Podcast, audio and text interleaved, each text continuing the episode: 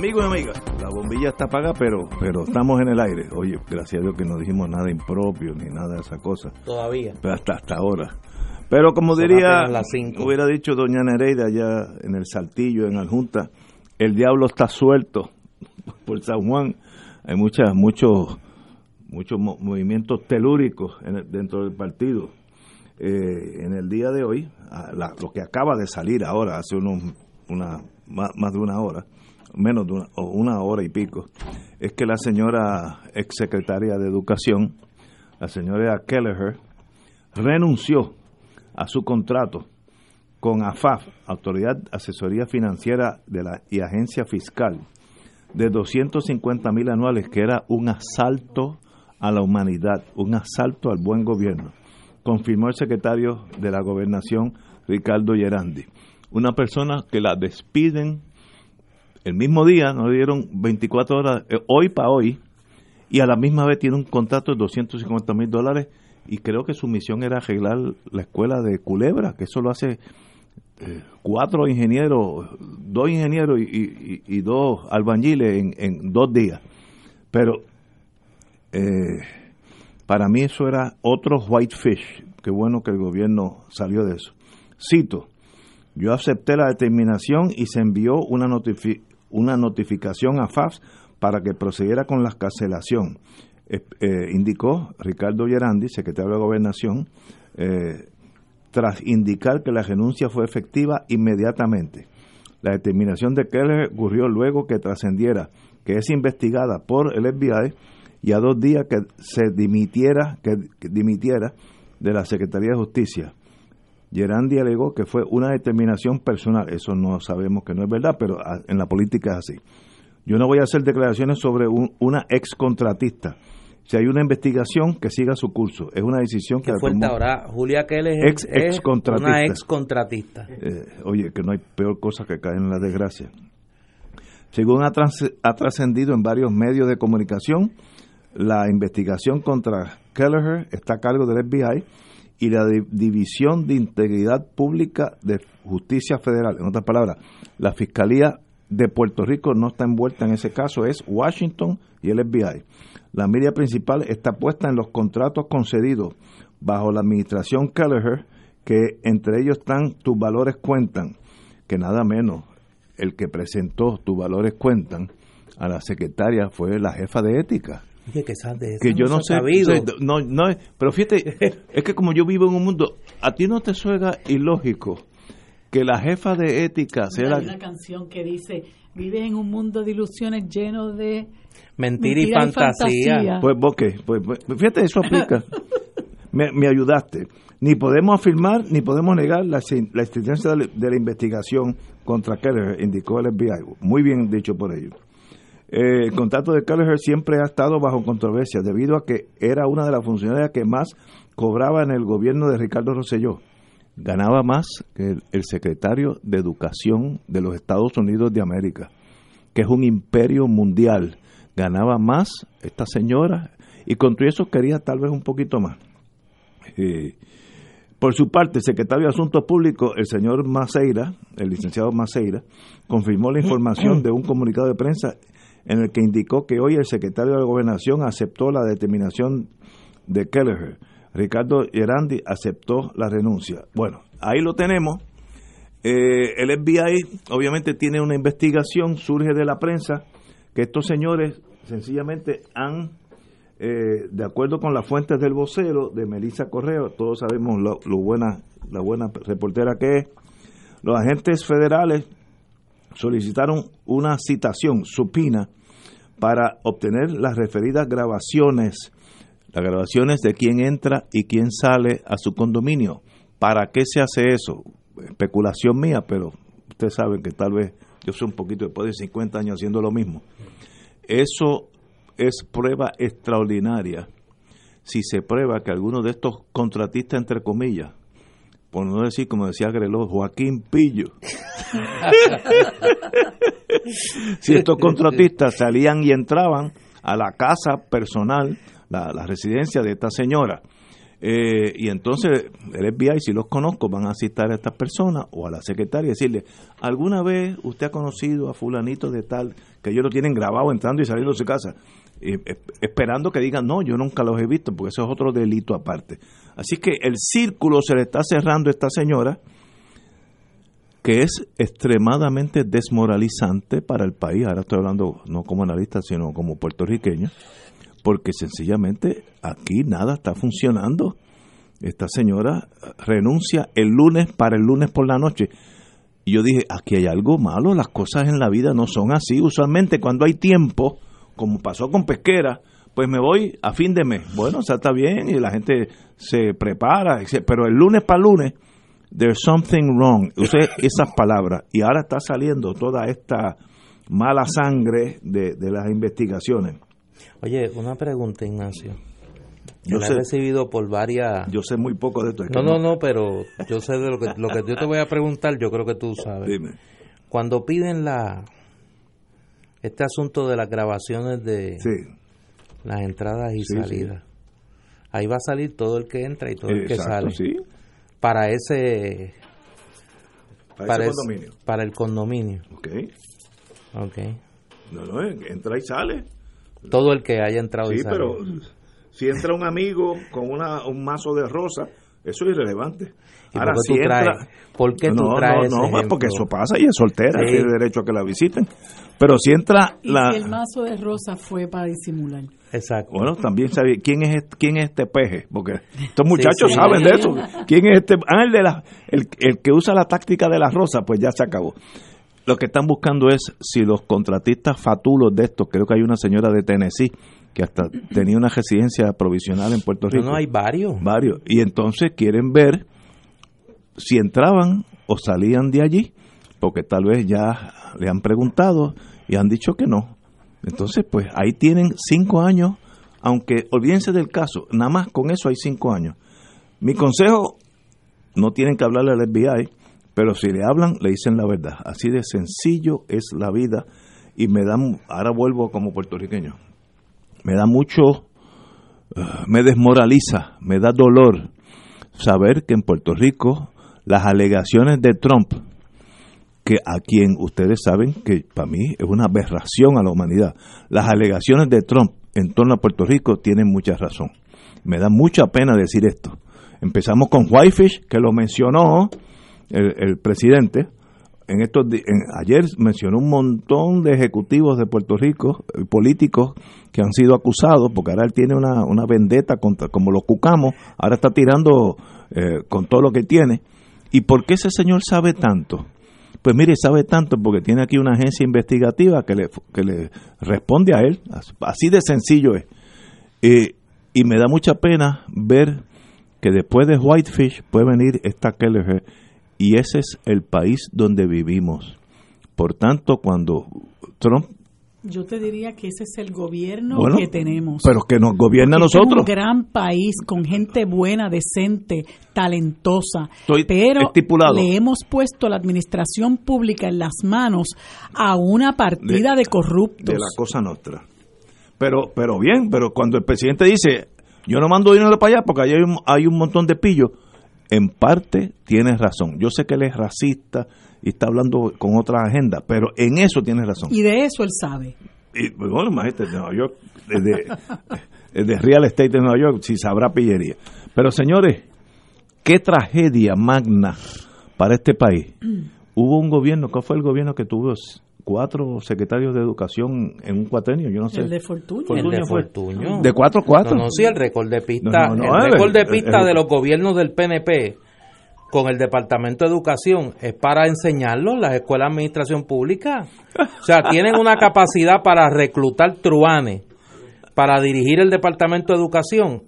El padre del gobernador actual reclutó a Víctor Fajardo que terminó preso. no, no, no, Fortuño tuvo cuatro. Una que tenía 10 millones después en contrato, Lady in Blue, y el último le pegó fuego a su casa. A su casa. Sí. Y entonces ahora... Jesús. Jesús. El de allá de... de y hubo uno que creo que lo que duró fue un No, no, no, no, de allá de Cuamo. De Cuamo, Cuamo, sí. Que ahí en Cuamo la gente es problemática. este... Eh, y ahora, Julita. Oye, ¿qué será de la vida? Yo tengo una lista de gente que la verdad que extraño estos días. La primera es la directora de la Oficina de Ética Gubernamental. Con lo locuaz y dada la publicidad que es Ulma Rosario, ¿qué será de la vida de ella? Y entonces ando buscando al concilio de mujeres del gobierno de Puerto Rico que acusaron a los que estábamos exigiendo desde hacía tiempo la salida de esta señora del Departamento de Educación y que comenzamos una campaña Julia Go Home que nos acusaban de xenofóbicos. Sí, sí, sí, sí, ¿Dónde están esas dónde están esas defensoras de la moral ahora para criticar las pillerías de esta mujer en el Departamento de Educación? Porque cuando vengamos a la pausa, yo tengo la lista ahí. No, vamos, Ay, mira, desde Nebraska hasta Sacramento, California. No me diga Consultores en la nómina del Departamento de Educación. Si hubiera sido... Un bufete que cobraba 998 mil dólares al año. Porque hay billones de dólares. Por eso. Y la gente lo mira como un tesoro escondido en los tiempos de los piratas. Pero los defensores de esta pobre señora, ah, bueno, Julia Kelleher, ahora no aparece ninguno. Todos han desaparecido. Comenzando por la cabildera de la directora de ética gubernamental, que fue la que llevó la gente del el contrato de tus valores cuentan al Departamento de Educación. Vamos a una pausa, amigos.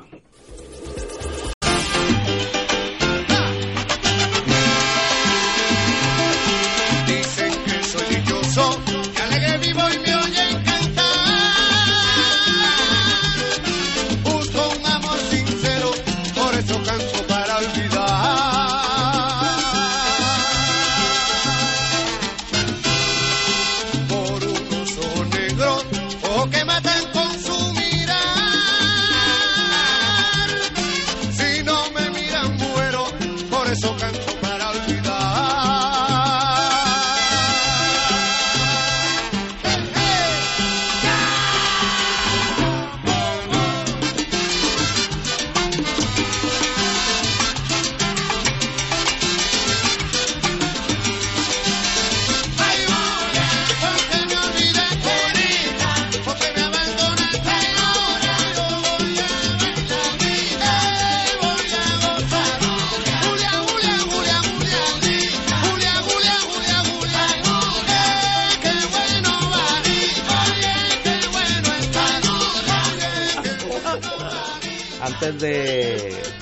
mi turno, eh, que Willy nos complaciera con las notas de Julia del Gran Combo de Puerto Rico, vocalizando Andy Montañez, porque como estamos en esa mezcla de despedida y fiesta, hoy ya comienza a saberse las razones para que se apresurara el anuncio de la salida de Julia Keller del Departamento de Educación.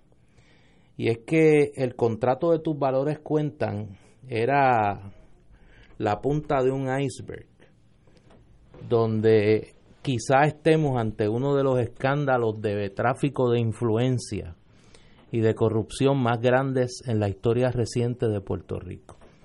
Hoy el periódico Metro publica una lista de los contratos otorgados en el Departamento de Educación bajo la administración de Julia Keller. De los contratos analizados por el diario Metro, desde junio de 2017 hasta hoy se han otorgado 18 millones de dólares. Lo curioso es que la mayoría de estos contratos son otorgados a personas y a firmas fuera de Puerto Rico. Yo voy a leer unos cuantos eh, hay un sujeto de nombre Paul Greg Pastorek, residente del estado de Luisiana. Buen, estado. Que llegó al Departamento de Educación en octubre de 2018 con un contrato como asesor que asciende a 155 mil dólares o 250 dólares por hora facturada y está vigente hasta el 30 de junio de este año. Este sujeto alega que venía a proporcionar capacitación en habilidades, no dice cuáles, planificación estratégica y apoyo técnico para la reorganización del departamento a los directores regionales y a las oficinas de educación regional. Greg Pastorek también opera como un cabildero de la agencia. Entre sus funciones está ampliar el alcance de la red nacional y regional de interesados en la educación, partidarios y financiadores disponibles para avanzar programas federales y lograr los objetivos eh, del departamento. Además, debía buscar, y cita el del contrato, apoyo filantrópico donaciones monetarias y donaciones in kind. ¿Te suena algo para respaldar los esfuerzos del departamento para recuperar, reiniciar y reformar el sistema educativo? Otro de los contratistas responde al nombre de David Mitchell Donaldson. Ese vino de Plymouth, Michigan. No sé, esto es sí, From Sea to Shining Sea. From sea to no, From Sea to Shining Sea. Eh, el de este sujeto, el contrato, era de 165 mil dólares o 125 dólares la hora. Se firmó en agosto de 2018 y está vigente hasta el 30 de junio del 2019. Ese contrato establece, entre otras tareas, que el consultor proveerá apoyo y asistencia técnica al, al personal del departamento. Óyete esta, qué linda la frasearon en la ejecución de prioridades para el fortalecimiento de la autonomía de las siete regiones educativas. Este hombre viene de Plymouth, Michigan, a explicarle a los directores regionales del Departamento de Educación de Puerto Rico cómo hacer sus regiones más autónomas. Sigo. Hay una persona de nombre Kristen Marie Brown Sink de Filadelfia, Pensilvania.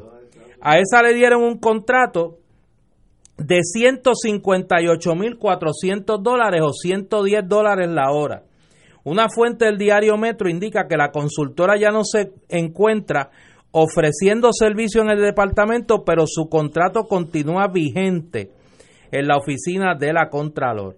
La vigencia del documento firmado en julio del 2018 alcanzaría hasta el 30 de junio de 2019 hay una persona de nombre Vanessa Milagro González Mayor. Bueno, por lo menos tenemos a alguien de aquí. Que viene de Washington, D.C. Ah, no, perdón, perdón. Ese contrato es por 158.400 dólares o 110 dólares la hora.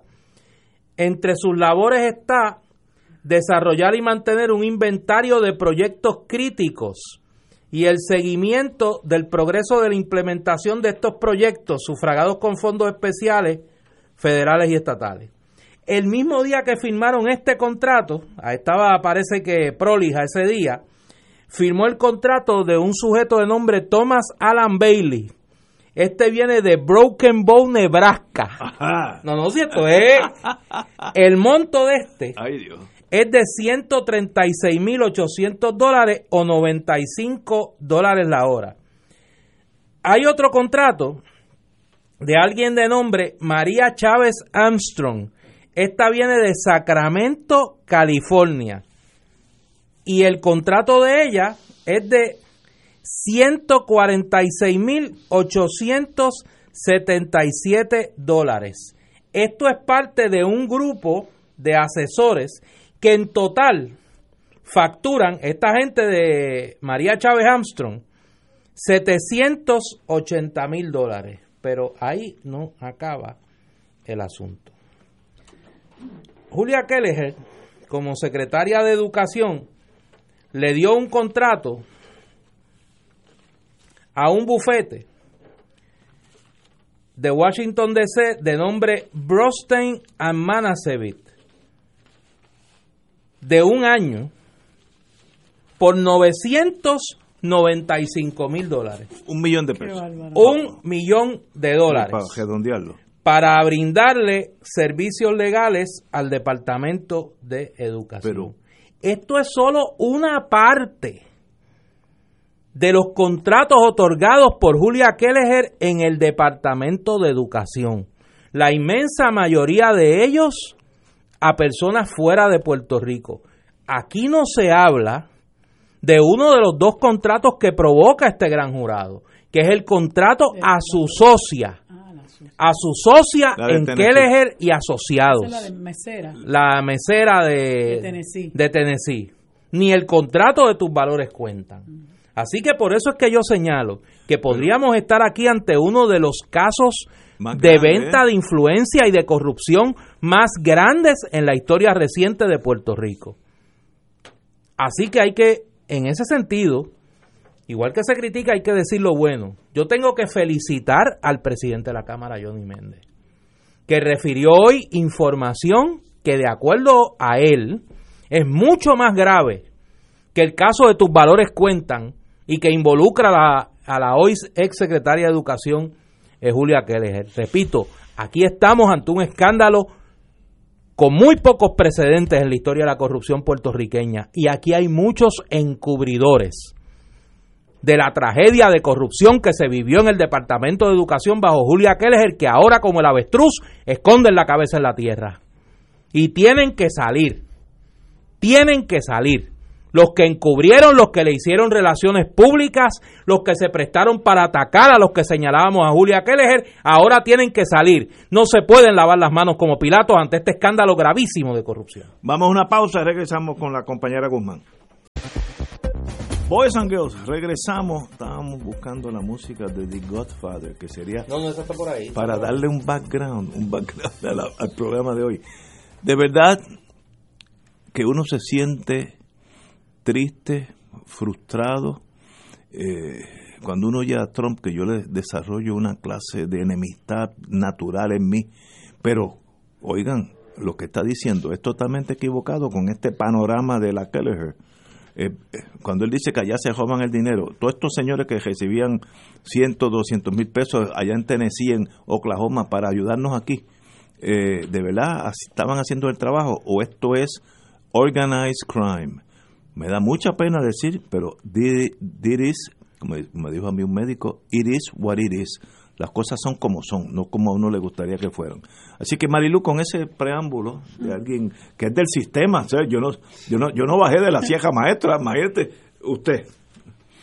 Mira, yo lo que, lo que, eh, lo que pasa es que aquí hay mucha gente que ahora, como yo decía a unos amigos, del secretario caído ahora todos hacen leña. Pero yo recuerdo perfectamente cuando esta señora fue a las vistas de confirmación eh, cuando ella se le confrontó, el, secretario del Senado la confrontó con el asunto esto de la perspectiva de género eh, y cómo ella eh, inmediatamente cambió de parecer porque ella sabía que si ella avalaba la carta circular que estaba vigente en ese momento, pues, pues no iba a tener opción de que la confirmaran a pesar de que, de que el presidente del Senado le votó en contra. Pero otra de las cosas que salió a relucir es que esta señora no es educadora.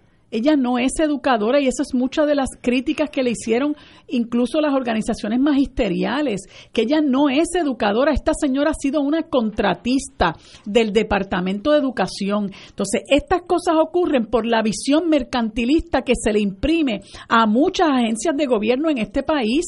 Entonces, se nombran personas que vienen precisamente a eso, a hacer de esa agencia y del servicio que se presta un negocio porque no están capacitados para dar el servicio que se exige conforme la ley habilitadora de la agencia. Tan es así que ella ya venía con el plan de empezar a privatizar, que es el plan que tiene la, la, directora de la Secretaría de Educación Federal, la Betsy DeVos, que es una, una señora billonaria, billonaria, que favorece la privatización, que favorece las escuelas charter, pues ella viene de esa misma escuela y entonces no creo que haya que tener dos dedos de frente para darse cuenta de que esta señora, primero, como yo expresé hace unos días y lo dije desde el principio, que a ella la nombraron una persona extranjera a dirigir nuestro sistema de educación, una persona que no tiene ningún vínculo afectivo con nuestro país. Y eso es inaceptable. Que una persona no sepa ni quién es eh, eh, eh, Méndez Ballester ni René Marqués como le, ocurrió en unas ocasiones que no sabía ni quién, quién era Francisco Arribí. O sea, ¿cómo vamos a tener una persona como esa dirigiendo la educación de nuestro país? donde tienen obligación de formar a nuestros niños y una de las cosas importantes es la cultura, conocer la historia, nuestro, nuestro lenguaje, las ciencias sociales, las bellas artes, todo eso ella lo torpedió. ¿Por qué? Porque ella tenía un plan. Ese es el plan. Lo que pasa es que a la gente, al país, no se le dice la verdad porque usted no puede ir con la verdad porque la gente lo va a resentir. Ella no le puede decir a la gente de cara al sol, mire, yo a mí no me importa, me importa tres pepinos angolos del sistema de educación, yo voy a, a revolucionar esto, yo voy a hacer un caos, yo voy a empezar a cerrar escuelas porque yo las quiero vender, yo las quiero privatizar. Eh, yo voy a desmadrar las comunidades en este país. No, ella tiene que poner la cara bonita. Y fue lo mismo que hizo Abel Nazario también, cuando empezó a venderle la, la deforma educativa a la gente. Entonces, ¿cómo es posible que usted nombre un secretario que tiene a todas las personas a su cargo, con excepción de los de los eh, empleados de confianza, etcétera, en contra.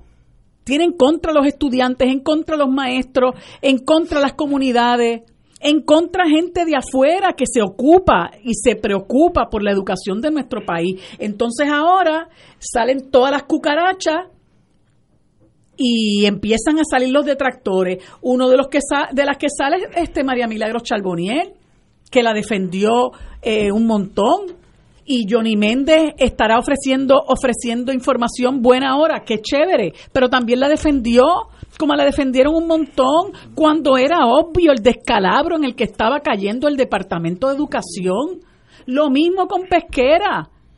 Ahora resulta que todo el mundo sabía que no servía pero, pero Roselló lo defendió a pie juntilla y nadie le sale al paso para decir, no, mire, nosotros necesitamos una administración eficiente en este país y que se le dé a la gente el servicio que merece. Bueno, no le hacen frente a la Junta que le quita dinero para los servicios esenciales del país, que nos está desmantelando la universidad, que nos está desmantelando los servicios de salud. No, que, que está desmantelando la misma seguridad, negándole recursos a la policía no le hacen frente, entonces tiene que pasar esto, tienen que venir los amos del norte, gente que está velando por sus chavos, porque por eso es que los, los, federales meten mano, porque están velando por su dinero, donde aquí lo que se hace es fiesta. Y a mí me apena y me avergüenza decir que esa es la reputación que tenemos en los Estados Unidos. Ah, tú tienes un contrato en Puerto Rico, estás hecho.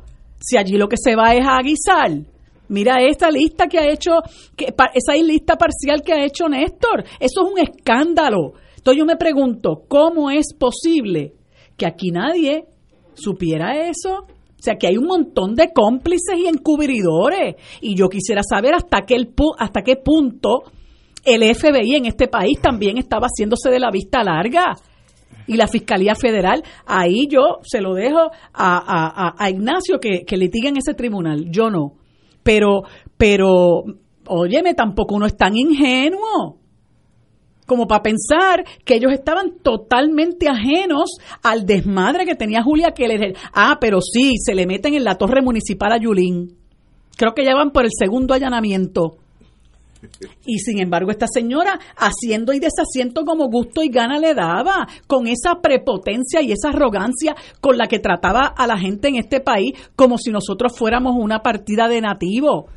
Así nos trataba, igual que nos trataba Pesquera. Lo que pasa es que Pesquera es lamentablemente puertorriqueño porque nació aquí, pero, pero, ¿verdad? Hay gente que eh, eh, nace en el país, el país nunca nace en ellos. Ese es otro, otro, otro, otro caso, claro. Pero, pero uno no se puede llamar engaño. Roselló es uno que no vive, no vive en una burbuja. Roselló está de acuerdo con ese plan y usted no puede desentenderse de lo que hacen sus subalternos. Y esta señora haciendo y deshaciendo allá adentro, es chévere. Y, y, y Roselló está en Sevilla. Y olé. Eso es una falta de respeto. Y cuando ese señor vuelva a este país hay que pedirle cuentas porque es una afrenta, su gobernanza es una afrenta. Es, inaceptable que este señor esté campeando también por su respeto y el país desmoronándose. Yo discrepo un poquito de mi querida hermana, en el sentido que ella indicó que esta señora que era extranjera, pues ella no es extranjera, para mí es americana y si viene un secretario de, educación oh, de, de, North Dakota y es competente, no tengo problema. En Estados Unidos pasa eso mucho. El jefe de la policía de Los Ángeles vino de Nueva York, etcétera, etcétera. Ese no es el problema. El problema es una vez que llegan aquí, están concentrados en ayudar a un sistema de educación colapsado, donde los maestros en muchos salones, que yo conozco una escuela donde tengo un amigo, una persona extraordinariamente competente en su mundo de, madera, y sus hijas van a escuelas públicas y muchas veces hay semanas que no van un, un maestro de inglés o de lo, matemático, lo que sea, y no, y no pasa nada. Eso sí es imperdonable, porque estás condenando una futura generación a la ignorancia. Si además de eso le añades corrupción, entonces estamos hablando de fusilamiento. En China te ponen contra, y por los chinos como son, tienen ese concepto histórico, te pondrían contra el edificio de educación, para aquello debe ser un simbolismo, y allí mismo te fusilan. Bien fusilado.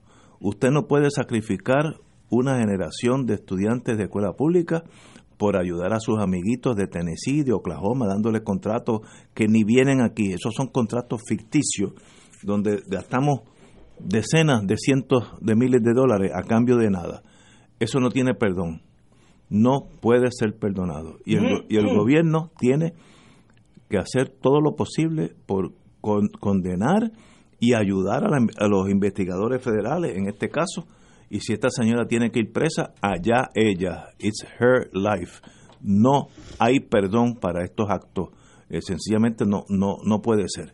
Eh, obviamente, el gobierno o alguien le puso presión a ella para que renunciara a este contrato, que esto era otros Whitefish, consultoría de 250 mil dólares que vencía en, en junio, porque además de secretaria, ella era consultora, yo no sé, bueno, ético no es, yo no sé si es legal, pero ético no es. Eh, además de secretario de, de educación, era consultora de educación ahí la mente mía pues se queda corta para entender el the big game. Y sencillamente no hay perdón. A esta señora se va desprestigiada debiera irse de aquí de Puerto Rico lo antes posible. Y si el FBI tiene que acusarla en la Fiscalía Federal eh, que la acuse Washington porque no no there's no mercy a lo que ella ha hecho. Si es verdad que lo que despinta es un segundo caso de Fajardo, este tal, tal vez más grande. Y, es una cosa que sencillamente pues uno se queda sin... Yo pensé que el caso de Fajardo era una aberración, que nunca lo volveríamos a ver. Pues mire, me, he quedado chiquito. Eh, tal vez el problema soy yo, que no sé ni lo que está pasando a, a mi alrededor. Y eso no puede ser. No puede ser. El gobierno, cometer errores, como decían en la General Electric, no es problema. El no corregirlo sí es un problema. Así que se cometió un error con esta señora Kelleher. Ok, vamos a arreglarlo ahora y nombrar gente que se dedique a enseñarle a los, a los niños pobres. Vamos a una pausa. Regresamos, amigos y amigas, a Fuego Cruzado. Bueno, vamos a dejar a la señora Kelleher y con el background de The Godfather, eh, porque de verdad es un capítulo trágico, no triste, trágico para este país. Vamos ahora al Álamo, no estoy hablando de, en Texas con Santa Ana, el Álamo de aquí. El señor presidente del, Senado está 100% correcto en la, ah, la acción que tuvo de decirle al gobierno que el nombramiento de este señor es inefectivo, ilegal, ya que la misma ley de educación indica que en la ausencia del secret, de la secretaria en este caso, el subsecretario, el número dos, se puede llamar de vice, vicesecretario, subsecretario, el que sea, el número dos en el escalafón, en el chain of command, es el que interinamente se queda a cargo. La señora Kelleher, por un, en un, la vieja mía hubiera dicho, en un papel de estraza, escribió que este señor Álamo iba a ser su sucesor interino y brincó la ley eh, que le, le, autoriza al número dos tomar las riendas en el interinato. El gobierno dice que esto está permitido por la reforma educativa, ley 85, aprobada por esta administración. Citó un, citó un artículo, estamos hablando de eh, el señor Gerandi, citó un artículo que deja en manos del secretario o la secretaria de Educación, cito, delegar conforme a las leyes y reglamentos. Muy bien, pero si no hay ley o reglamento que autorice al secretario a brincarse el, la línea de, mando, pues no hay ni ley ni reglamento que la autorice. Por tanto, el Senado está absolutamente correcto. Si van a corte es 100 a 0, 100 a 0 a favor del Senado. Eh, este señor, el gobernador puede solucionar este problema eh, muy, muy rápido, nombrándolo secretario, mandando su designación al Senado y el Senado pasará sobre los méritos y lo aprobará o no lo aprobará.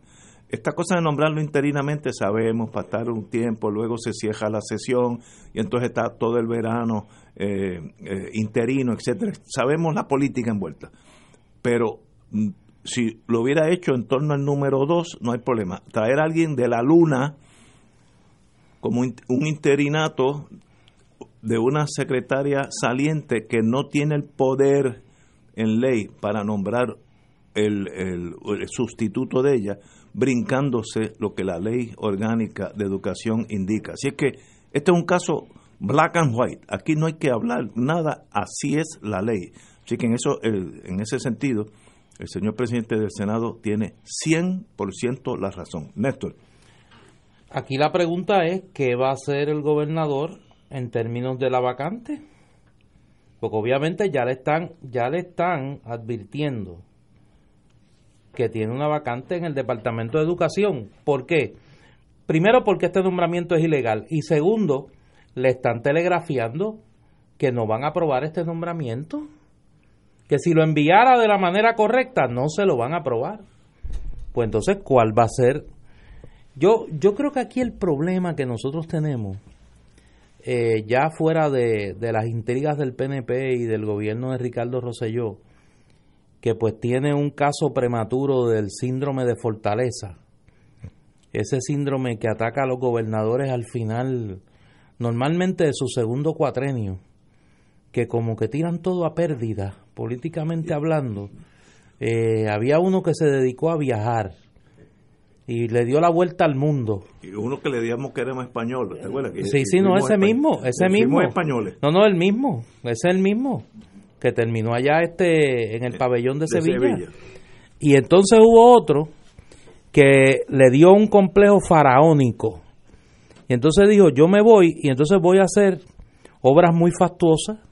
Le dio con aquello del caracol, ¿te acuerdas? Con hacer un caracol en el, en el Parque Muñoz Rivera. Que con María hubiera llegado a Barceloneta. sí, Mira, terminaba. ¿Quién fue el del caracol? Porque es que yo creo que no me Pedro Rosselló, Pedro ah. Rosselló. Y eso le dio en su segundo cuatrenio. Y entonces Ricardo Rosselló tiene un caso prematuro de ese síndrome. Ahora se fue a España. anunciar una cosa que la han anunciado ya.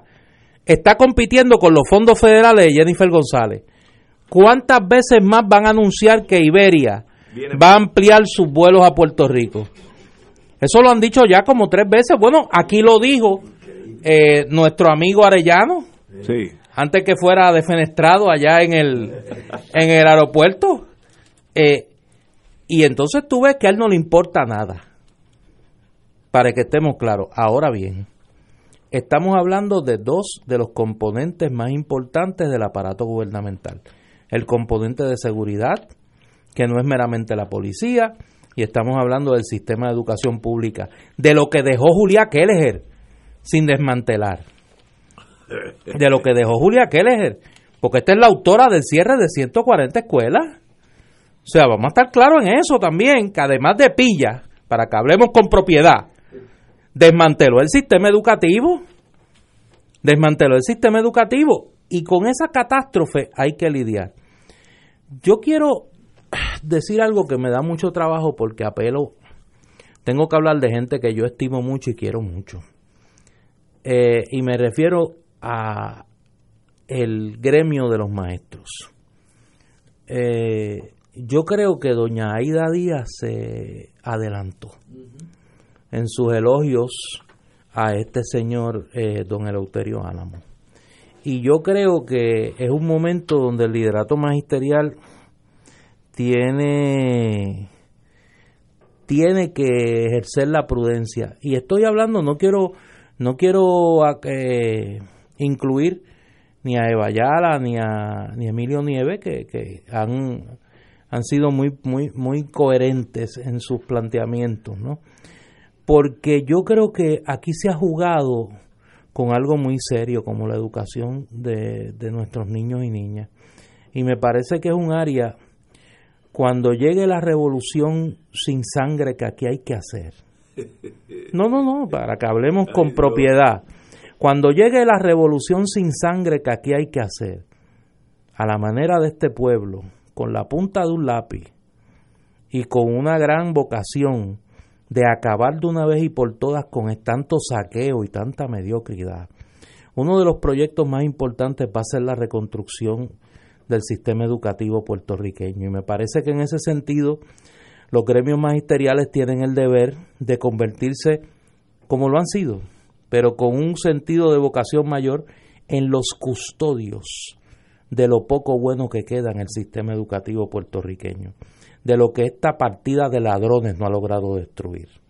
Y en ese sentido, me parece que es importantísimo el rol que los gremios magisteriales tienen que jugar en este momento. Mira, yo perdón, yo quería comentarte que este esta tarde escuché una entrevista, lamento no recordar el nombre, pero escuché una entrevista que se le hizo a un director, si mi memoria no me falla, era director de la Escuela Libre de Música. Se le hizo esta entrevista en otra estación, eh, creo que fue el programa de la amiga Inés Quiles. Y este señor dio unas declaraciones realmente para pelos con relación a este señor eh, Leuterio Álamo. Eh, y cómo, Eso me están escribiendo aquí. Sí, unas, unas declaraciones muy, muy serias eh, y una persona a, su vez el que el que el que dio la, la, entrevista a su vez una persona sumamente seria como él eh, una persona totalmente dedicada a echar para adelante a estos muchachos de la escuela libre de música. Dice que iba hasta sábados y domingos a la escuela libre de música a trabajar por el compromiso y el amor que tiene con esos jóvenes. Eh, y ya todos sabemos el talento enorme que sale de la escuela libre de música y el y el y cómo este señor Álamo en unión a otras personas vinculadas directamente al PNP tenían la agenda de ver cómo destruían la escuela libre de música. Y en un momento dado los muchachos tenían un viaje planificado y tenían una actividad eh, que querían utilizarla para recaudar fondos y cuando él estaba en el proceso de que se diera la actividad llegó una, un contingente eh, eh, dentro del cual estaba este señor Álamo a hacer unas pruebas de dopaje. Y él este señor le llama una redada eh, que era simple y sencillamente buscando la manera de impedir que los jóvenes pudieran eh, dar el viaje y él eh, habla realmente cosas muy negativas de este señor Álamo. Yo creo que estaba tratando de ver en la en las redes si acaso había esta una grabación de esta de esta entrevista, pero me parece que es algo que todo el mundo debería escuchar. en el caso y en el caso nuestro, yo estoy recibiendo información aquí de las expresiones que se hicieron, sería bueno tener claro. Eh, Víctor Rodríguez Deines, perdóname, de la Escuela Libre de Música. Sería bueno saber si se refiere a la Escuela Libre de Música Ernesto Ramos Antonini, la que está aquí en San Juan, porque hay varias escuelas libres de música en Puerto Rico, eh, incluyendo la, la Antonio Paoli allá en Cagua, y eh, segundo, la naturaleza de los señalamientos que, que se hacen, ¿no? Porque es un asunto obviamente eh, muy, muy, muy, muy eh, serio. Así que el que tenga mayor información, siéntase en libertad, obviamente, de, de escribirnos. Eh, los señalamientos, en efecto, lo hizo, los hizo esta tarde en el programa de la querida amiga, la profesora Inés Quile, a quien le enviamos un saludo. Siempre muy buena se le quiere mucho. Muy buena tiene la gran ventaja de ser cagüeña. Eh, Así que los que tengan más información, obviamente, y demás está decir al profesor Víctor Rodríguez que si tiene la oportunidad de comunicarse con nosotros, eh, pues que así lo haga para que comparta por esta vía eh, los señalamientos que hace, porque de ser cierto, pues obviamente son señalamientos muy, eh, muy serios. yo no tengo problema que lo nombren, lo nominen, este señor vaya al Senado, como dice la Constitución, y el Senado advise and consent, lo examine, si está cualificado lo nombren y si no está cualificado no lo nombren. Ese es el proceso normal. Todas estas cosas de nombrarlo con un papelito eh, eh, es para subvertir ese orden constitucional y no debe ser. Si está cualificado, muy bien, pues mándelo al Senado. Y, si está cualificado, pues pasará y será el secretario de, de Educación. Cuando te inventas estos, estas triquiñuelas es que hay algo que esconder y eso hace más daño que bien. Así que, Mira, aquí, aquí me envían eh, de la página de la Organización Nacional de Directores de Escuelas de Puerto Rico y le agradezco al amigo Radio Escucha que a través de, la, de las redes sociales eh, lo haga. Esto es una nota de mayo del 2013 que dice que el director Víctor Rodríguez Deine, suspendido de sus funciones en la Escuela Libre de Música en Ato Rey, demandó al, departamento, al Estado Libre Asociado y a su Departamento de Educación por violación de sus derechos civiles, represalias, daños y perjuicios por ser ilegalmente suspendido de sus funciones en la mencionada escuela.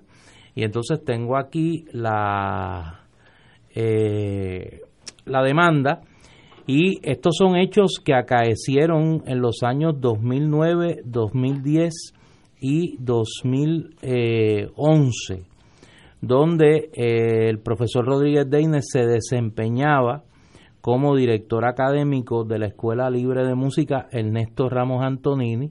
Hace unos señalamientos, obviamente estoy leyendo eh, con el sistema de lectura rápida de Cagua eh, lo que señala lo que señala la demanda, pero son varios señalamientos de de, eh, de violaciones a sus derechos y de intento de eh, hacerlo, eh, incurrir en una serie de prácticas de naturaleza ilegal, señala aquí al secretario de Educación de entonces, Jesús Rivera Sánchez, y señala a este señor, eh, Eduardo Álamo, que en aquel momento era director de la región educativa de San Juan, Eleuterio, eh, Eleuterio Álamo Hernández. Así que la voy a leer con calma, pero obviamente estamos ante unos señalamientos sumamente serios que ya están documentados en una demanda incoada por este profesor eh, Víctor Rodríguez eh, Deines. Y ese es el rol constitucional del Senado de Puerto Rico, que cumplan con su deber y lo examinen, advise and consent, y si no cualifica, no cualifica, y si cualifica, cualifica. La vida es bien sencilla, el hombre es el que la complica. Son las seis de la tarde, tenemos que ir a una pausa, amigos. Regresamos, amigos, amigas. Don Néstor. Sí, es una noticia que tengo desde anoche eh, la pude confirmar gracias al amigo Fray Mario Rodríguez León, es que hoy se da cuenta de la partida de doña Laura Albizu Campos Meneses, la hija de don Pedro Albizu Campos y doña Laura Meneses. Eh, tuve la oportunidad de conocerla, era una gran amiga de Fray Mario Rodríguez León y del querido amigo el doctor Miguel Santiago Santana, entre otros, y eh, se dedicó en los últimos años a hacer todo lo que estuvo a su alcance por mantener viva la memoria y el estudio del pensamiento de su señor padre, eh, don Pedro Albizu Campos.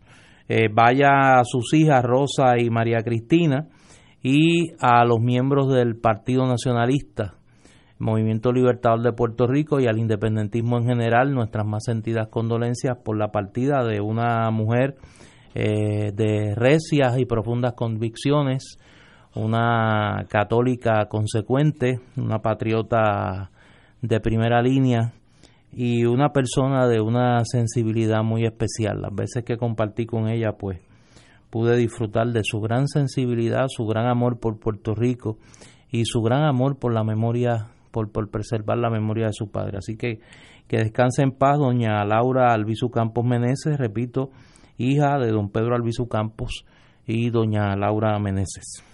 Que el espíritu de ella y de su padre nos siga iluminando y nos cubra a ver si en algún momento este país ve la luz y le, le hacemos de verdad honor al, al maestro don Pedro Albizu Campos.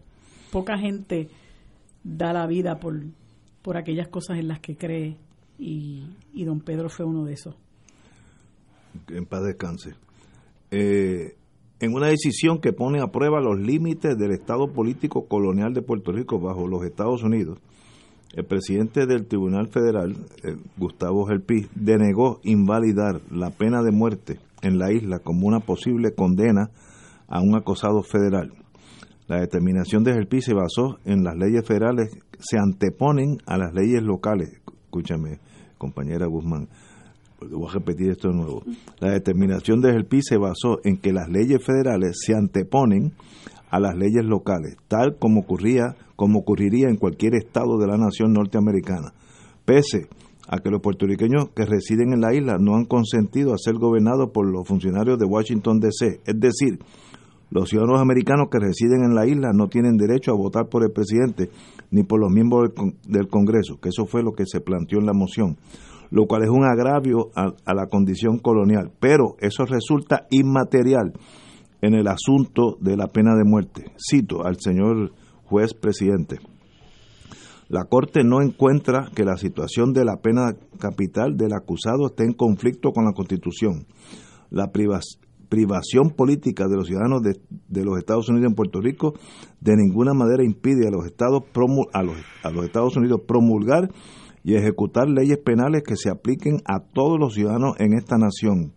Eh, la exposición del acusado a la pena capital basada en un crimen atroz y depravado, si se aprueba más allá de una duda razonable, no se ve impedida por su falta de acceso al proceso político. Esto significa que pese a la constitución de Puerto Rico la prohíbe, un acusado a nivel federal podría recibir la pena de muerte en la isla. Cito de nuevo al un poquito contradictorio con lo que resolvió en el otro caso. Bueno, pues, en, e, en la pena de muerte sigue caminando lo más bien. El hecho de que los ciudadanos americanos en Puerto Rico adoptaron su propia constitución en el 52, en la cual se prohíbe la pena de muerte, es inconsecuente. Varias otras constituciones de los estados también prohíben esta acción. Sin embargo, las constituciones locales no triunfan sobre la acción federal. Paro la cita, yo añado, para eso se peleó la guerra civil en los Estados Unidos. La decisión se dio en el marco de, Estados Unidos versus Juan Pedro Vidal y Luis Ormey Pedro, quienes enfrentan cinco cargos criminales, de los cuales tres caen bajo los parámetros de la aplicación de la pena de muerte. Particularmente los planteamientos sobre la pena de muerte le aplican a Vidal, quien está acusado de encabezar el asesinato de un joven de 19 años natural de Lorenzo. Si no me acuerdo, estoy hablando de memoria, esto, este es un caso de carjacking donde matan, si no me equivoco, matan al conductor del carro y por eso hay jurisdicción federal. Bueno, yo creo que eso está claro. si la constitución de Mississippi no permite ejecución, eso es irrelevante a, a las leyes federales, al título 18 de las leyes federales, donde la pena de muerte es parte, parte de la condena. Esa es la relación con Estados Unidos, para eso se perdió la guerra civil y la única solución, si usted no quiere entrar en eso, es la independencia de Marilú Guzmán y entonces no habría conflicto porque no habría esa, esa, esa eh, diversidad de jurisdicciones. Marilú. Pues eh, fíjate, eh, estas decisiones de el PI hace mucho tiempo que viene desafiando esta situación colonial y yo lo entiendo, ¿verdad? Porque él, es estadista y pues quiere retar todo esta, este ordenamiento jurídico que implica un trato desigual a los, a los ciudadanos del país. Eh, y pues, pues después en el Tribunal Federal se resolverá, no sé, esto va ahora para el Tribunal del Circuito de Apelaciones, el casunto este del señor eh, Baello Madero, eh, y se decidirá si, si tiene que devolver o no tiene que devolver ese dinero.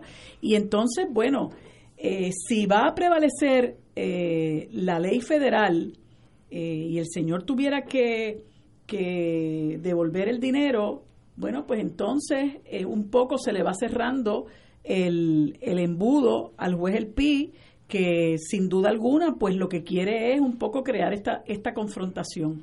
En cuanto al asunto de la pena de muerte, bueno, pues aquí el, el, el problema del coloniaje es aún más patente porque nuestra propia constitución tiene una prohibición absoluta a la pena de muerte y el poder colonizador no respeta eso y está constantemente retando eh, la aplicación de la, en los casos de pena de muerte, constantemente retando esa disposición que no es otra cosa que desechar lo que es la voluntad del pueblo puertorriqueño cuando se aprobó eh, una disposición tan importante de avanzada, que es la corriente eh, en la que van los países de avanzada a derogar la pena de muerte, porque se ha demostrado que la pena de muerte no solamente no es un disuasivo contra la comisión de delitos, sino que usualmente se aplica contra las minorías, contra la gente que está en peor posición para poderse defender.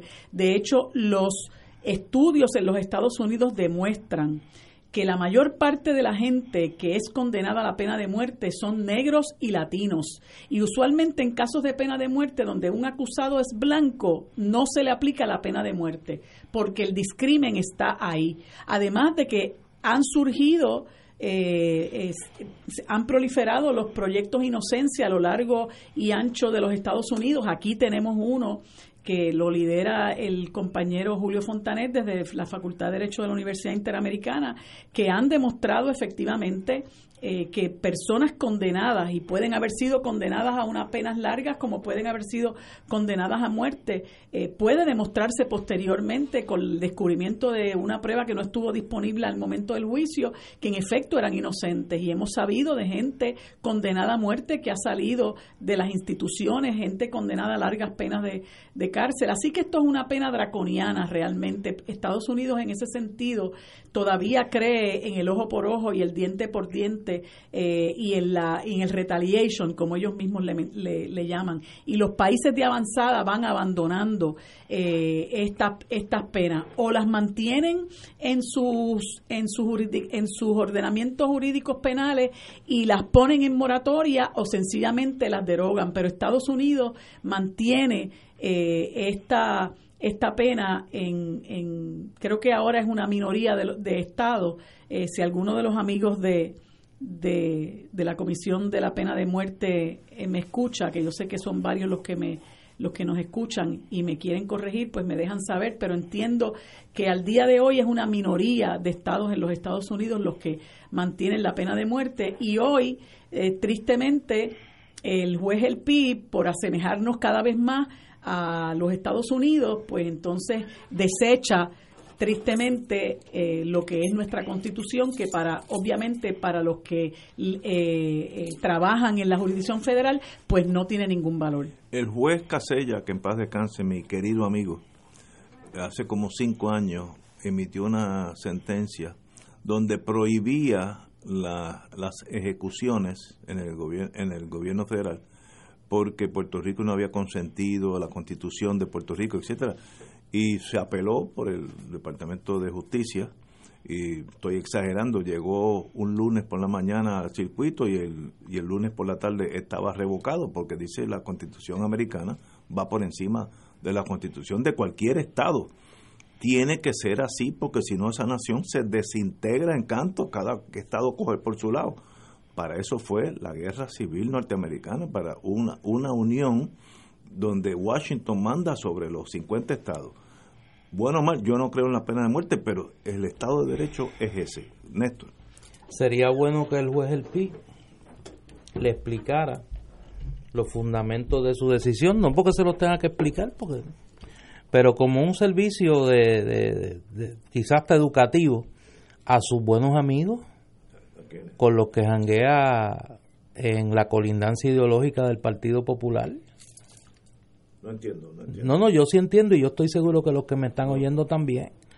El juez, el juez El Pi tiene una relación bastante estrecha con eh, los principales portavoces del Estado Librismo moribundo, del Partido Popular, de los nostálgicos dentro del Partido Popular, pues que le explique que la disposición de la Constitución de Puerto Rico que prohíbe la pena de muerte eh, vale tanto como un recibo de allí en Suso. O sea, que vale tanto como un recibo que usted escriba allí en Suso, eh, aquí al lado de la Eleanor Roosevelt. Y ese es el Estado de Derecho. Bueno, ese es el Estado de Derecho según él. No, no, según la, la Constitución por americana. Eso, por eso. Mientras estemos bajo la bandera americana. Pero mientras esté bajo la bandera americana, la Constitución americana aplica. Punto, no, no, si es bueno o malo, eso es irrelevante. Y la segunda enmienda, esa que permite que todo el mundo camine para arriba y para abajo con armas, aplica a los 50 estados y ya llegará un caso en Puerto Rico que hará que eso se torne obsoleto, la ley nuestra. Pero como nosotros no somos un Estado y ellos han mantenido reiteradamente Pero es peor. los casos insulares que, que, que validan el discrimen contra los territorios, pues él tiene que saber que eso está eh, avalado, el discrimen. y nosotros eh, tenemos una historia distinta. Eh, y tenemos una idiosincrasia distinta y tenemos una forma de ver la vida distinta. A mí lo que me da lo que me da tristeza es que se utiliza el poder. Alguna de esta gente que, que creía a pie juntilla en la en la, en la eh, bendiciones que nos traía Julia Kelleher, hagan legislación para acercarnos cada día más a los estadounidenses cuando nosotros somos totalmente distintos. Nada más hay que ver en cuanto a este asunto de la segunda enmienda, nada más hay que ver el daño que le ha hecho el que ellos estén blandiendo ese ese esa esa segunda enmienda a ese a esa sociedad donde en, en el país se dan los asesinatos a mansalva que se dan en ese país, donde se matan 30, 20, 17, 14, 50 personas en un, en un mass shooting, como pasó en, en, en, Las Vegas. en Las Vegas, que mataron 50 y pico, como pasó en, en Parkland, como pasó en, en Connecticut hace un par de años, y así por el estilo. Bueno, la lista es súper larga, la lista es larguísima al punto de que eh, las, las, muertes por, por, por uso de armas de fuego eh, están, si no están primero, están segundo, compitiendo ahí con la muerte por los opiáceos. O sea que mira qué clase de sociedad no es que la gente muera porque me dio un infarto o porque la, la, la, eh, incidencia de diabetes, no, es el uso de los opiáceos y la muerte por la utilización de las armas de fuego. Y a eso es que nos quieren llevar. Y es injusto porque nosotros no somos así. El otro día salió un jovencito a hacer una payasada eh, que puede haber sido eh, objeto de una gran manifestación de madurez eh, diciendo eh, a los quiero matar a todos. O sea, eso nos deja ver el síntoma que hay por ahí, el germen que está corriendo, hasta qué punto es perjudicial y dañino que nosotros sigamos de la mano de una sociedad que está enferma y encima de eso de un gobierno con sus excepciones, porque hay un sector del pueblo estadounidense que da unas luchas extraordinarias, ¿no? Por la defensa de nuestros derechos civiles y por la, eh, eh, la conquista de, de, muchos, de, muchos derechos y, y lucha por que no se les despoje de los que ya tienen. Pero la realidad es que es una sociedad en total crisis y nosotros tenemos que luchar para evitar que se pretenda que esta sociedad llegue a ese nivel.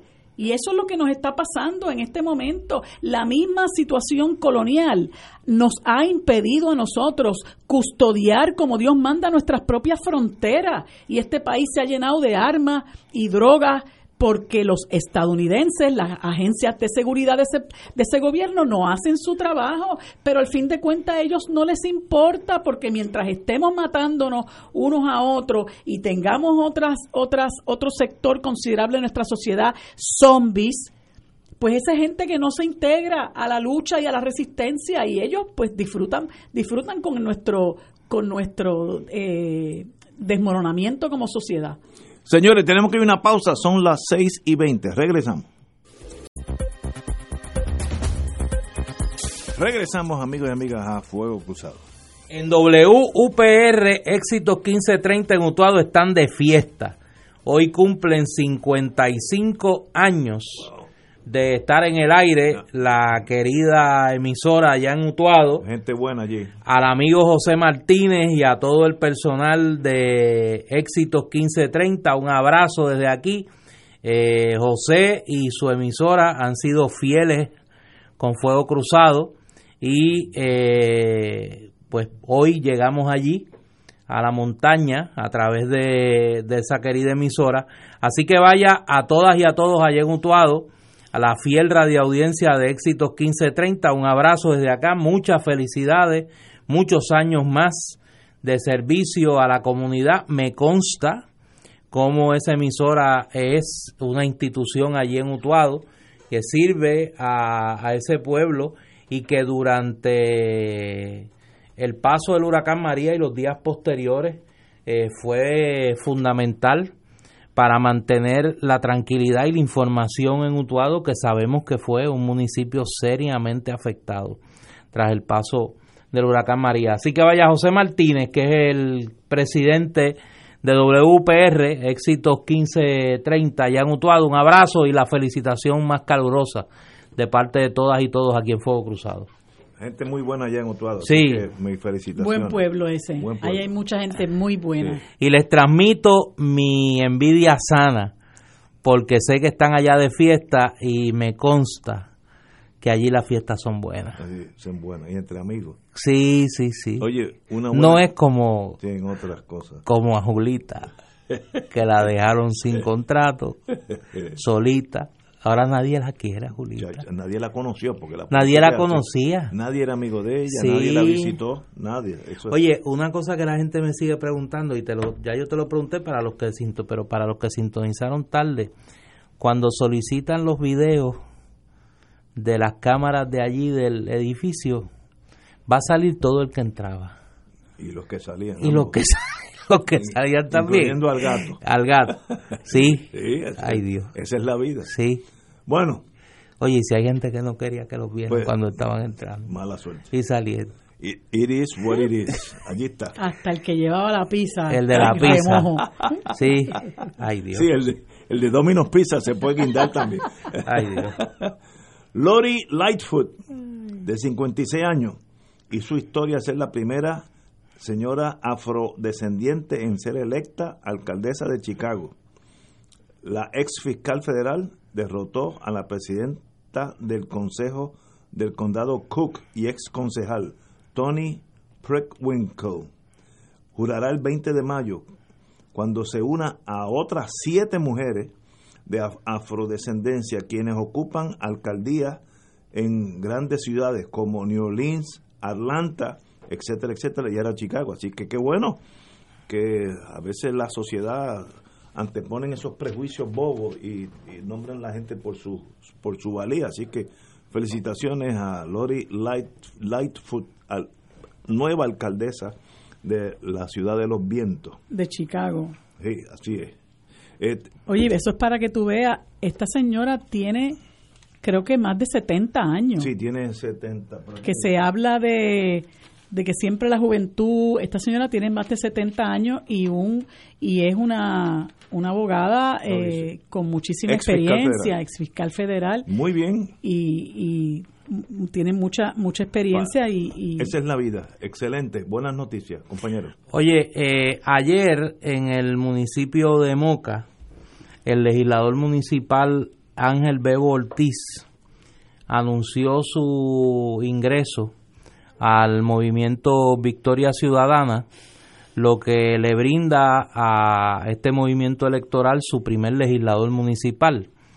Se suma a Manuel Natal, que es el portavoz del movimiento Victoria Ciudadana en la Cámara de Representantes, como los dos funcionarios electos que ya han hecho su ingreso a este, a este movimiento político electoral que está en proceso, como sabemos, de eh, inscribirse para competir en el evento electoral del de el 2020.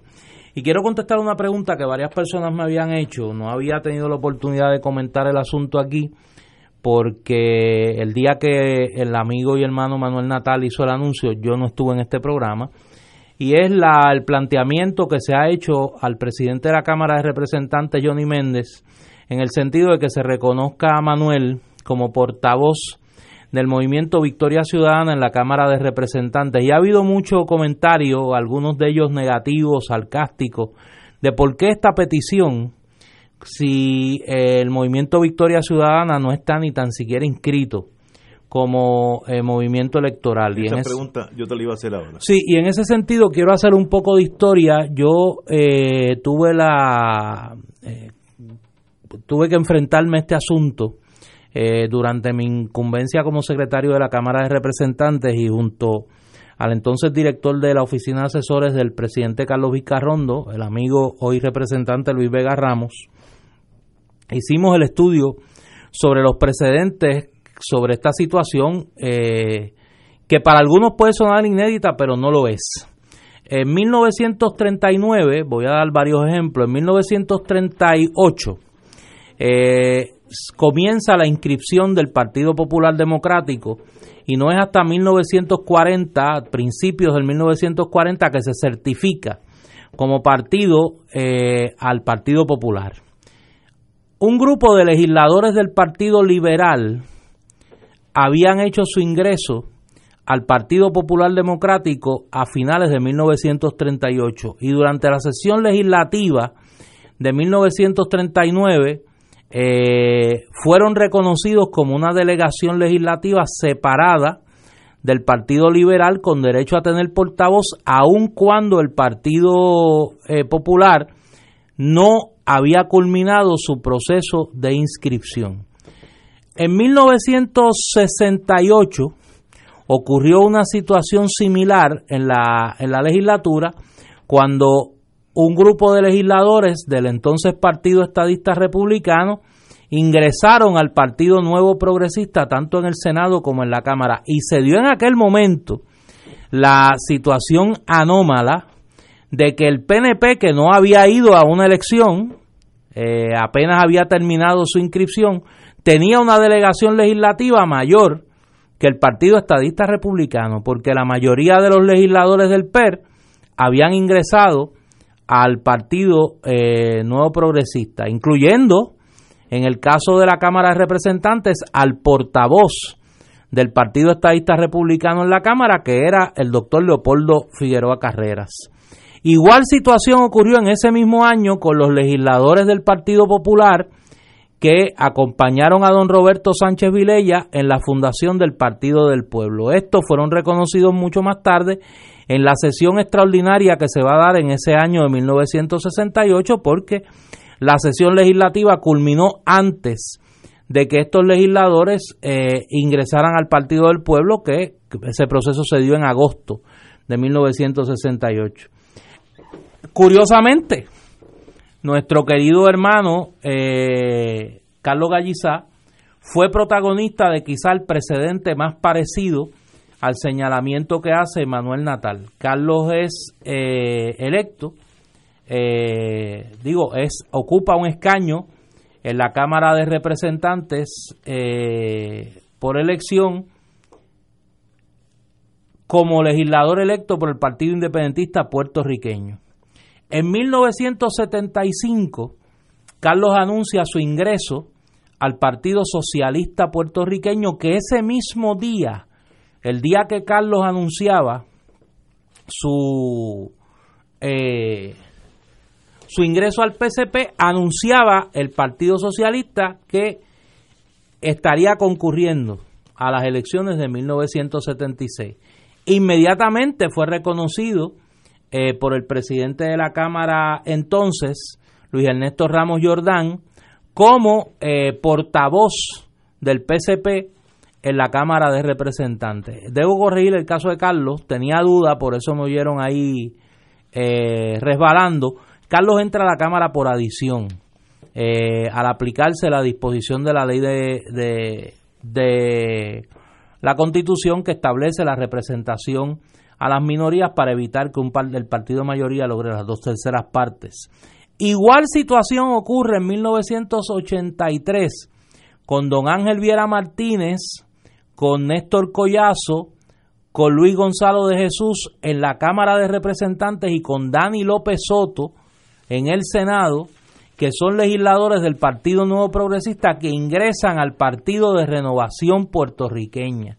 Y se reconoce tanto a López Soto en el Senado como a Ángel Viera Martínez en la Cámara de Representantes como portavoces del Partido de la Renovación Puertorriqueña, que de igual manera estaba en proceso de inscripción y que competirá como partido en las elecciones posteriores en 1984. Es decir, hay precedentes de reconocimiento de legisladores como portavoces de partidos que se encuentran en el proceso de inscripción o que han sido inscritos para participar en los eventos electorales posteriores.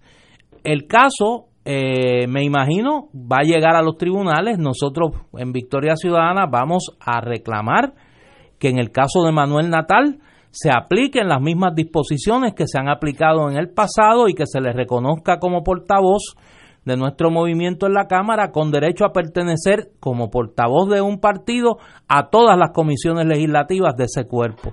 Así que eh, yo creo que es un planteamiento que va a llegar a los tribunales. El presidente de la Cámara pueda tomar una decisión que ante nuestra, ante nuestra interpretación es incorrecta por los precedentes que aplican, pero obviamente no nos toca decidir a nosotros, eh, decidirá, decidirá en su día el tribunal. Cuando yo leí esa noticia de hoy, que está en la prensa, eh, debo decir más exacta, ah, se me olvida en qué periódico está, eh, Eric de León fue el, periodista, eh, pues uno, la lo primero que me brinca a la mente es el movimiento Victoria Ciudadana. Victoria Ciudadana no es un partido. Esta es la lógica mía, sin, sin saber ese background histórico. Si no es ciudadano, si, si no es un partido, ¿cómo va a tener un representante algo que no existe? Eh, si él adopta ahora el Partido Comunista Italiano, que no está inscrito en Puerto Rico, ¿cómo va a ser representante por el Partido Comunista Italiano, que no existe? Eh, pero la explicación tuya pues es histórica Obviamente eso va a llegar a los tribunales y determinarán si, si debe estar inscrito el partido. Yo creo que si está inscrito, pues entonces no hay no hay que pensarlo, ¿no? Eh, pues, si está inscrito... Aquí la duda es el momento. Exacto. Hay, una, hay unos precedentes donde la, el reconocimiento se dio luego de la inscripción. Hay otros precedentes donde se dio el reconocimiento durante el proceso de inscripción. Y hay otros precedentes donde ese reconocimiento se dio con el mero anuncio de la afiliación del legislador a un movimiento político emergente, que es el caso del Partido Popular en 1939 y es el caso luego de, de, Galliza, en el Partido Socialista. Interesantísimo. Tenemos que ir a una pausa, amigo. Regresamos, amigas y amigos, a Fuego Cruzado. Compañera Marilu Guzmán, usted tiene por ahí unas expresiones de la sensación política de los Estados Unidos, Alexandria Ocasio Cortés, que habló del tema del estatus de Puerto Rico. Así es, fíjate, hizo unas muy buenas declaraciones. Nosotros, eh, pues, tenemos que aprender, me parece, que, que mucha gente que está en la diáspora, sobre todo esta joven que toda la vida ha vivido en los Estados Unidos, puede tener, como pueden tener muchos eh, estadounidenses, eh, una impresión que no es realmente la que más se ajusta a la realidad de lo que nosotros vivimos. Eh, y yo soy una de las personas que me he dado a la tarea de tratar de discutir nuestra realidad en las redes sociales, porque mucha gente piensa, y sobre todo estadounidenses del área liberal, que nos hacen un grandísimo favor favoreciendo la estadidad eh, para el país. Y entonces muchas personas, ¿verdad?, comentaban que ella pues ya se había eh, cantado estadista, etcétera, etcétera. Eh, y e, ella hizo hoy unas, unas este, eh, expresiones muy interesantes eh, para la prensa que las recoge el periódico El Nuevo Día, donde ella expresa que considera que los pasados plebiscitos criollos han sido como encuestas y abogó por un proceso de libre determinación para Puerto Rico que vincule al gobierno federal. Y expresándose eh, directamente sobre el proyecto de ley del senador Darren Soto, ella hace una expresión que me parece muy importante donde dice que no le toca al colonizador imponer un estatus en la colonia, que eso es precisamente lo que reclama este, este, este proyecto del señor Darren Soto. Dice, sin un proceso de libre determinación vinculante para Estados Unidos por el cual los puertorriqueños puedan escoger entre la estadidad y la independencia. Lo siento, Roberto Prats. Cualquier decisión del Congreso representaría una nueva imposición a Puerto Rico bajo un marco colonial. Claro está. Ella deja fuera a aquellas personas que creen eh, y, hablo de, también de mi querida amiga Carmen Yulín Cruz, eh, de la de la posibilidad de una libre asociación, que es un, una opción descolonizadora según lo que contempla el derecho internacional. Eh, y ella eh, indicó que estos plebiscitos que se han hecho en Puerto Rico han sido como resultados de una encuesta y hace eh, obviamente incluye entre se incluye entre estos el plebiscito del 2017 que es una punta de lanza que tienen los estadistas con el que han ido a los Estados Unidos para tratar de hacer creer a la clase política estadounidense y, otros círculos, ¿no? Que en Puerto Rico se solicita abrumadoramente la estadidad y yo estoy totalmente convencida porque lo he, lo he escuchado de primera mano, que eh, los políticos estadounidenses están son totalmente conscientes de las condiciones bajo las cuales se dio este plebiscito que tuvo un 77% eh, de, boicot. Eh, y habló de que Puerto Rico ha sido una especie de paraíso fiscal doméstico para farmacéuticas y otros y, y, comentó sobre la participación de cientos de miles de puertorriqueños en eh, la guerra, en guerras estadounidenses. Tenemos que demandar una libre determinación vinculante, dijo, pero sostuvo que debe también tenerse en mente a los demás territorios como las Islas Vírgenes estadounidenses y Guam. Eh, Así que, eh, pues por lo menos esa expresión de, de, Alexandria Ocasio Cortés, que es una voz importantísima en el Congreso de los Estados Unidos, le comentaba yo a, a Néstor y a Ignacio fuera del aire que ella es como la Carmen Yulín de, del ala más recalcitrante eh, de la política estadounidense, porque todos la odian, incluso los, los trompistas van a los rallies del presidente a gritar AOC Sox, como antes decían, eh, eh, encierren a Hillary, que no recuerdo cuál era la, frase en inglés, pero ellos decían encierren a Hillary, lock her up, ajá, pues entonces ahora ellos van a los rallies de Trump a decir, a decir, a gritar OAC Sox, eh, así de, de, de profunda es la, la versión que tienen contra esta joven, pero siempre yo planteé y lo comenté con compañeros e incluso con las amigas del Junte de Mujeres que estas cosas hay que hablarlas, hay que compartir con muchos de estos políticos cuál es nuestra situación real, ¿verdad? Dar esta otra visión de la historia puertorriqueña, dar esta otra visión de la realidad, que no es la que vende el sector anexionista eh, en el sentido de que nosotros aquí estamos suplicando que nos den la estadidad y sobre todas las cosas hacerle ver a ellos que nosotros, lejos de ser un territorio donde hay un montón de gente viviendo ahí eh, y ciudadanos americanos viviendo en un territorio, como nos vende el propio anexionismo, nosotros somos un país, somos una nación latinoamericana y caribeña con nuestra propia cultura, historia, idiosincrasia, lenguaje y que eso hay que respetarlo, porque a pesar de 120 años de invasión, que es un dato histórico que muchos de ellos desconocen, a pesar de 120 años de invasión y de ocupación por todo este tiempo, nosotros nos hemos mantenido como puertorriqueños. Y eso es algo que se debe respetar. Y el proceso, un proceso de autodeterminación es un derecho que tenemos, que ellos no nos pueden despojar de ese derecho y tienen que garantizar que el que nuestro pueblo se exprese eh, garantizando realmente eh, un ejercicio serio de ese derecho a la libre determinación. Así que yo me alegro mucho por las expresiones que ha hecho eh, Alexandria Ocasio Cortés. Yo me uno a ella. De aquí debiera haber un plebiscito si es que el Congreso lo endosa, eh, estadidad o independencia y que salga el tiro por donde salga. Yo estoy convencido que saldrá por un lado, pero, pero para eso es la democracia, que todo el mundo vote. Ahora, mover al Congreso de antemanos, eh, acoger un fallo que está en las manos del pueblo de Puerto Rico, eso lo dudo muchísimo. Si yo fuera congresista o senador de Estados Unidos, me opongo a eso. El Congreso es soberano, si ustedes quieren ser Estado, vengan, lo piden y en ese momento nosotros decidimos que puede ser este Congreso o el próximo o el próximo. Y si quieren ser independencia, bueno, eso es hasta más fácil porque con ir al Departamento de Estado y pasar una ley eh, que Puerto Rico se torna independent a las 12 de la noche del 31 de diciembre, pues se acabó. Eso es hasta más sencilla, pero el Congreso está de acuerdo de, de amarrarse las manos, aceptar el veredicto del pueblo de Puerto Rico en un plebiscito independencia o estadidad, yo creo que esa legislación no va, no la vamos a ver. Yo estaría en contra si fuera senador de West Virginia.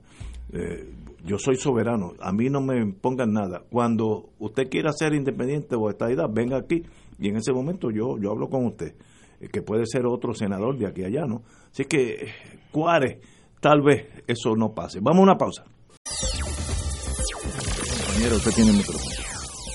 lo que tú comentabas de, del proceso en que nos enfrascaríamos para la cuestión del estatus, yo creo que eso es algo que hay que negociar con el gobierno estadounidense, que no, no necesariamente sería un plebiscito como los que estamos acostumbrados a conocer, y si es algo con lo que el gobierno federal se vincule, pues quizás podría hasta, hasta discutirse eh, el mecanismo de la Asamblea Constitucional de Estatus, eh, que es más amplio, ¿verdad? Que, que se escogen unos, unos delegados, que se definen unas eh, opciones que yo creo que es muy importante entrar en ese proceso de la definición de las opciones porque una de las cosas que nosotros hemos transmitido allá en los Estados Unidos es que la estadidad que se le vende a los puertorriqueños aquí no es la estadidad que yo sé que los Estados Unidos estaría dispuesto a dar porque no es la estadidad real, no es la estadidad que viven eh, el resto de los 50 estados.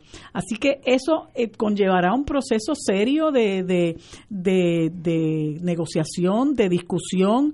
Me parece que lo importante es que haya esa disposición, esa voluntad de descolonizar. Y eso requiere sin duda, eh, pues, pues que se cree conciencia de la situación por la que nosotros estamos atravesando, requiere mucha, mucha mucha comunicación, eh, mucha eh, diálogo con la clase política estadounidense. Habrá algunos que no les importe, habrá otros que sí eh, les importe y que tengan, ¿verdad?, una, una voz importante como la que ha desarrollado eh, Alexandria Ocasio Cortés y esperemos que haya otros eh, congresistas, que yo sé que hay muchísimos, eh, que han ido creando conciencia sobre la situación de nuestro país, que estén dispuestos a hacerle justicia al país, pero como Dios manda, no con, con proyectos como este que en 90 días nos imponen a nosotros algo que es algo que sin duda se está haciendo a espaldas del pueblo del pueblo puertorriqueño. Eh, y no creo que eso pues obviamente tenga ninguna ninguna este, eso no tiene validez. ninguna ninguna oportunidad verdad yo creo que eso eso también le falta mucha seriedad. Lo único que sería en serio es si se negocia con Estados Unidos para que sea vinculante lo que sea el ELA el Estado Libre Asociado eh, eh, las variaciones de un ELA, eh, la independencia, la estabilidad. Si, si, el Congreso dice vamos a coger esto en serio, de ahí para abajo sí que es en serio. Pero en este ambiente, Trump, etcétera, yo no veo movimiento hacia Puerto Rico nada. Colonia y maltratada. Eso es lo que veo hasta el 20 por lo menos.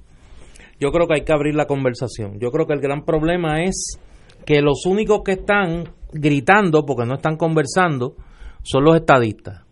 Y del lado de la administración Trump, pues la respuesta es el desdén. Yo creo que hay que abrir un canal de comunicación eh, sobre el tema del estatus político de Puerto Rico.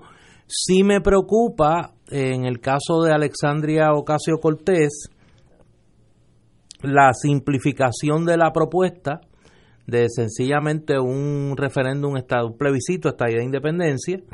Eh, yo creo que ganancia el reconocimiento que ella hace de la naturaleza colonial de la relación entre Puerto Rico y los Estados Unidos y que abre el espacio a otras opciones que no es la estadidad. Hay que recordar que el discurso de Alexandria Ocasio Cortés al inicio de su trayectoria política era muy cercano al movimiento estadista.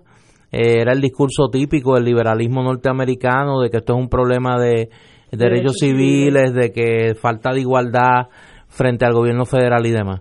Eh, yo creo que aquí va a ser importante el papel que va a jugar Carmen Yulín Cruz en el diálogo político de los Estados Unidos, más allá de sus denuncias al presidente Trump. Eh, ¿Qué va a hacer Carmen Yulín eh, para, para seguirle explicando, más allá de, por ejemplo, la, eh, la conversación que tuvo en la Universidad de Harvard y por los planteamientos que ha hecho en, el, en, en sus intervenciones en medios académicos y medios políticos de eh, los Estados Unidos, pues qué va a hacer para un poco crearle conciencia a ese liderato del Partido Demócrata de que Puerto Rico es una nación, de que este es un problema colonial, de que requiere un acercamiento distinto al planteamiento estrictamente estadista y que hay otras alternativas eh, de, de posibles eh, respuesta a la condición colonial de Puerto Rico. Mira, hoy hay un tuit, yo lo vi esta mañana, esta tarde, de Beth Midler, la actriz y cantante, que, es muy, que es muy activa en las redes sociales y es, muy activa en el mundo político norteamericano. Y dice Beth Midler, si yo fuera un, si yo fuera puertorriqueña, eh, ahora mismo yo estaría en, eh, en todas por dejar a los Estados Unidos y convertirme en una nación soberana. El desdén con que la, la, Casa Blanca de horror trata al territorio completo es sin precedentes y poco presidencial. Totalmente de acuerdo. Y eso ha tenido 5.927 likes, 1.091 retweets y 529 comentarios que obviamente pues uno no se puede dar la tarea por falta de tiempo de leerlos todos, pero son muy interesantes porque mucha gente eh, felicitándola y haciéndola consciente de, ¿verdad? De, de, lo que ocurre con nosotros, aunque siempre está el que el que va a abogar obviamente porque seamos Estado 51 como si eso pues realmente subsanara eh, la, el, el, infortunio por el que nosotros hemos atravesado. Hoy hay una noticia aquí que es buena. La próxima temporada de huracanes, que ya mismo empieza el primero de junio, eso está ahí al lado, tendrá una actividad ligeramente por debajo del promedio, debido al poco impacto que va a tener el niño. Parece que el niño ya creció, es un teenager. Según dice el, pronóstico anual de la Universidad Estatal de Colorado, que tiene un centro de, de, meteorología. Así que espero que este señor tenga mucha razón y que sea no solamente por debajo, que, que no exista, pero nosotros no estamos para, para tropezar ni, ni con un chubasco, así que estamos tranquilos. El, Oye, hay una noticia que está rompiendo esta tarde sobre el escándalo del Departamento de Educación, que me parece que va a abrir un ángulo eh, mucho más complicado que los que se han discutido hasta ahora. Y está complicado. No, y está complicadísimo. Se está señalando una posible relación de negocios entre la firma Kelleher y Asociados con la firma legal Hogan, Marren, Babo and Rose. Este bufete promueve el negocio de las escuelas charter y las oportunidades de negocio en el campo de la educación en Puerto Rico. Y el director de la división educativa de ese bufete, eh, que tiene sede en la ciudad de Washington, DC, es el licenciado Jay Rosselló. ¿Quién es Jay Rosselló es el hermano del gobernador. No sabía eso. Eh, esto es una situación que debe ser aclarada lo más rápido posible. Porque si esto fuera cierto, estamos hablando de un señalamiento muchísimo más serio, si es que cabe, de los que se han hecho hasta ahora. Repito, es una eh, un vínculo entre la firma de la señora Julia Keller, el Keller y asociado, con la firma legal Hogan, Marin, Babo and Rose, que promueve desde sus páginas en las redes sociales el negocio de las escuelas charter y las oportunidades en ese campo en Puerto Rico y quien y se señala que quien dirige y así lo, así lo expresa la página web de este bufete. Quien dirige la división educativa de esa firma es el licenciado Jay Rosselló, que es, hasta donde yo tengo entendido, el hermano del gobernador. Señores, que Dios nos coja confesado, como dicen en el mundo católico, porque de verdad... Necesitamos la revolución sin sangre en la punta del lápiz.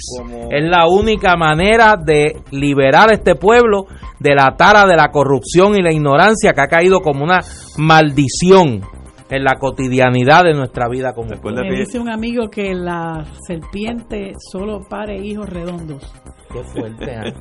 Qué mala suerte tienen esa gente con el Departamento de Educación. Oye, María, no pegamos una. ¿Te acuerdas que ¿Es mala suerte o diseño? No, no, no, ambas, ambas. Sí. Aquella revolución de los claveles en Portugal. Aquí es la de la punta del lápiz. Que no hubo muertos. No, aquí es con la punta del lápiz. Muy bien. Nosotros tenemos que hacer una revolución sin sangre con la punta del lápiz. Este Limpiar este país de la corrupción y de la eh, incompetencia que nos este gobierna. país no hay espacio para lo que estamos apuntándole a la señora que en este país no hay espacio para eso. Que se mejore y aprendamos de los errores y corrijamos eso. Señores, hasta mañana, viernes. Gracias, Marilu.